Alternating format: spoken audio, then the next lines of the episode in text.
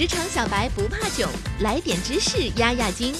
这里是有识知识，本节目由三十六克高低传媒联合出品。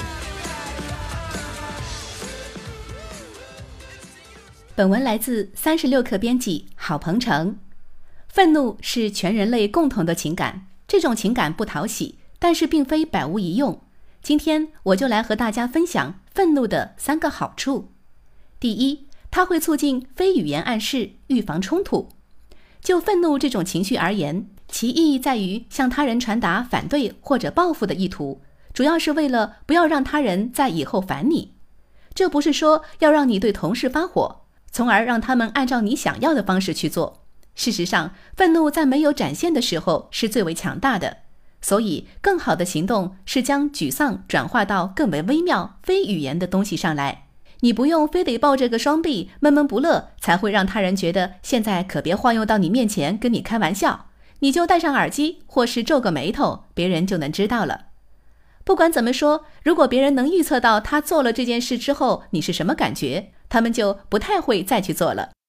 然而，具有讽刺意味的是，当愤怒这种情绪被适当的引入到非语言信号后，对于维持人际关系稳定发挥着关键作用。第二。它有助于维持团队团结。不管承不承认，我们都是用愤怒起到恫吓的关键性作用。但是，愤怒的恫吓作用对一些人来说好用，对另一些人来说就没那么好用。有权有势的人就比那些没权没势的人更有资本表达愤怒。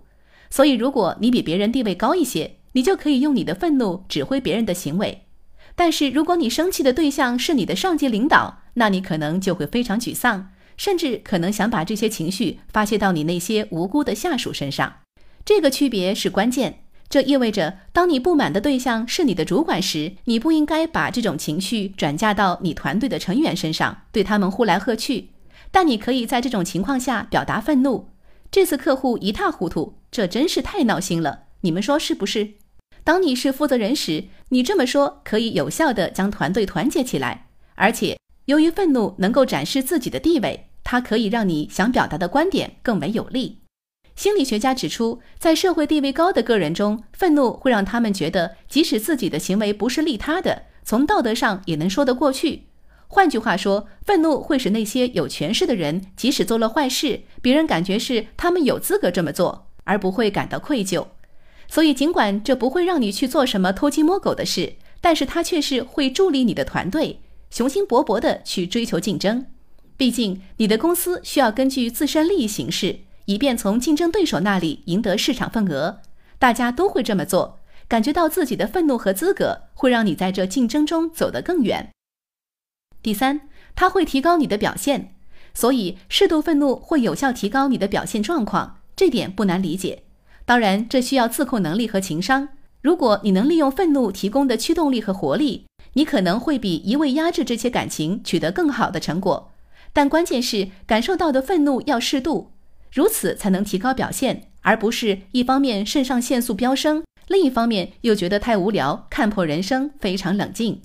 同样，愤怒可以帮助你更加了解自己的价值观和动机，凸显内心的方向和信仰体系，如此你便能意识到自己有多么想要这东西以及为什么。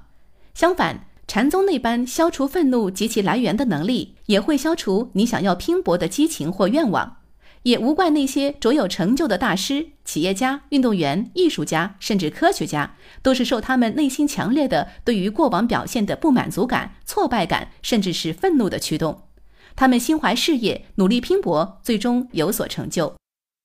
了解到这一点，我们可能得学着去忍耐别人的愤怒。有时是在办公室里，我们通常会喜欢那些平静温和的老好人，跟他们相处起来更容易，没有什么冲突。但是对于这些轻社会的特质，我们也得付出代价。所以，我们不如就拓宽愤怒管理的定义，不只是去遏制它，而是把它引导到更有益的道路上。节目进行到现在呢，我已经把愤怒的三个好处都告诉大家了，大家记住了吗？让我们一起回顾一下吧。第一。它会促进非语言暗示，预防冲突。第二，它有助于维持团队团结。第三，它会提高你的表现。好了，今天的节目到这里就结束了，希望你有所收获。三十六氪重磅推出商业脱口秀节目《评论有理》，总编辑李阳犀利解读商业圈，带你透过现象看本质。欢迎大家收听。